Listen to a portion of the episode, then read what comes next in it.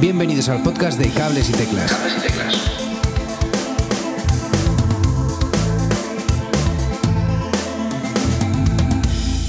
Muy buenas a todos, mi nombre es Edu Herrera. Gracias por escuchar cables y teclas un día más.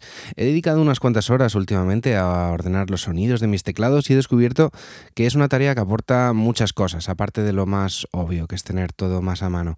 Quería compartir con vosotros lo que ha sido esta experiencia porque por el camino me he encontrado con varias cosas interesantes. Antes de empezar, por si no lo sabéis, toda esta gestión la hago con, el ordenador en la aplicación Nord Sound Manager que podéis y debéis descargar de la página de Nord.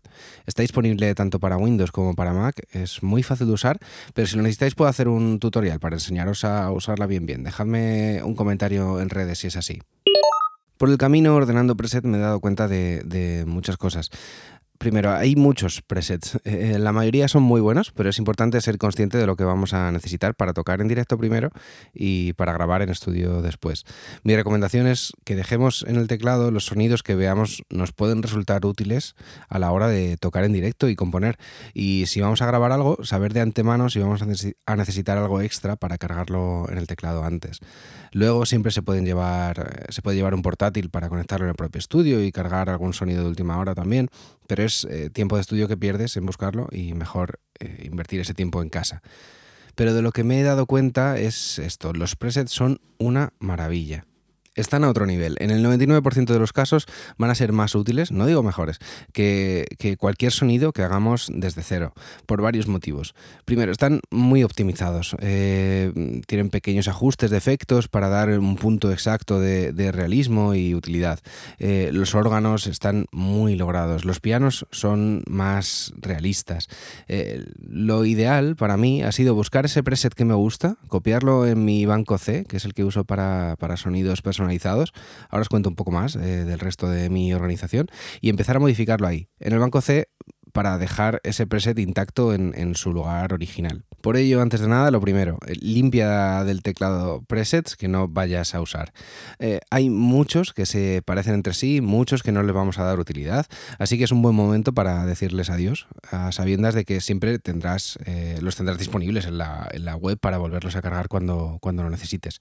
Después de esto, en mi caso, eh, además, he aprovechado para ordenar los bancos de sonidos A, B, C y D para que quedasen ordenados con algo más de sentido que por cierto sé que a, la hora de buscar se puede buscar por categorías, pero a mí me ha resultado más fácil separarlos en, los bancos primero por si un sonido concreto eh, no está bien categorizado. Por si alguno sirve, lo que he hecho ha sido dejar en la A eh, sonidos de piano, piano eléctrico y órganos. Quizás sea el banco eh, de sonidos más importante, ya que son los típicos sonidos que usa un teclista. Hay muchos tipos de piano, pianos eléctricos y órganos, y muchos nos pueden resultar útiles. Al final me han quedado eh, pocos eh, espacios libres en el banco A, pero, pero algo, algo ha quedado. El banco B lo he dejado para sonidos de la sección synth, sobre todo. Son sonidos muy diferentes a los del banco A, más experimentales o imitando sintes analógicos clásicos. He dejado aquí todos estos, toda la sección synth que no imita instrumentos reales, porque estos, estos van en el banco C. Y en este banco C, eh, donde he dejado todos esos sonidos de cuerdas, sonidos de viento metal, alguna guitarra, acordeones, cosas así, sonidos eh, reales, entre comillas, que uso mucho menos, eh, pero considero que deben estar para momentos puntuales. Estos sonidos del banco C son verdaderamente pocos, así que también estoy usando ese banco para los sonidos que, que, yo vaya encontrando y descargando del foro de Nord y los que vaya creando yo, pero no vayan a un repertorio concreto. pero eso, en el banco C voy a poner esos sonidos que que, he ido sacando para temas concretos. Simplemente por diversión o que he encontrado por foros de Node que son muy, muy interesantes, eh, hechos por gente a petición muchas veces para, imitar sonidos de temas concretos.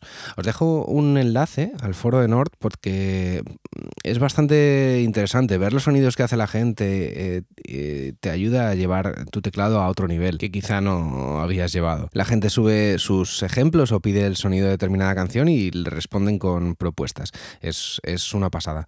Evidentemente no está cualquier canción, es un foro en inglés, así que bueno, no vamos a encontrar todo lo que queramos, pero es un foro libre para hacer solicitudes. Muy, muy útil, la verdad.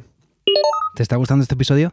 Me haría mucha ilusión que me dieras una valoración en iTunes o la plataforma en la que me estés escuchando, porque así ayudarás a que más gente pueda descubrirnos. Además, si quieres ser mecenas de cables y teclas y así ayudar a que podamos seguir compartiendo episodios con vosotros, podéis contribuir de forma puntual o desde un euro al mes en anchor.fm barra cables y teclas barra support. Os dejaré de todas formas el enlace en las notas de este episodio.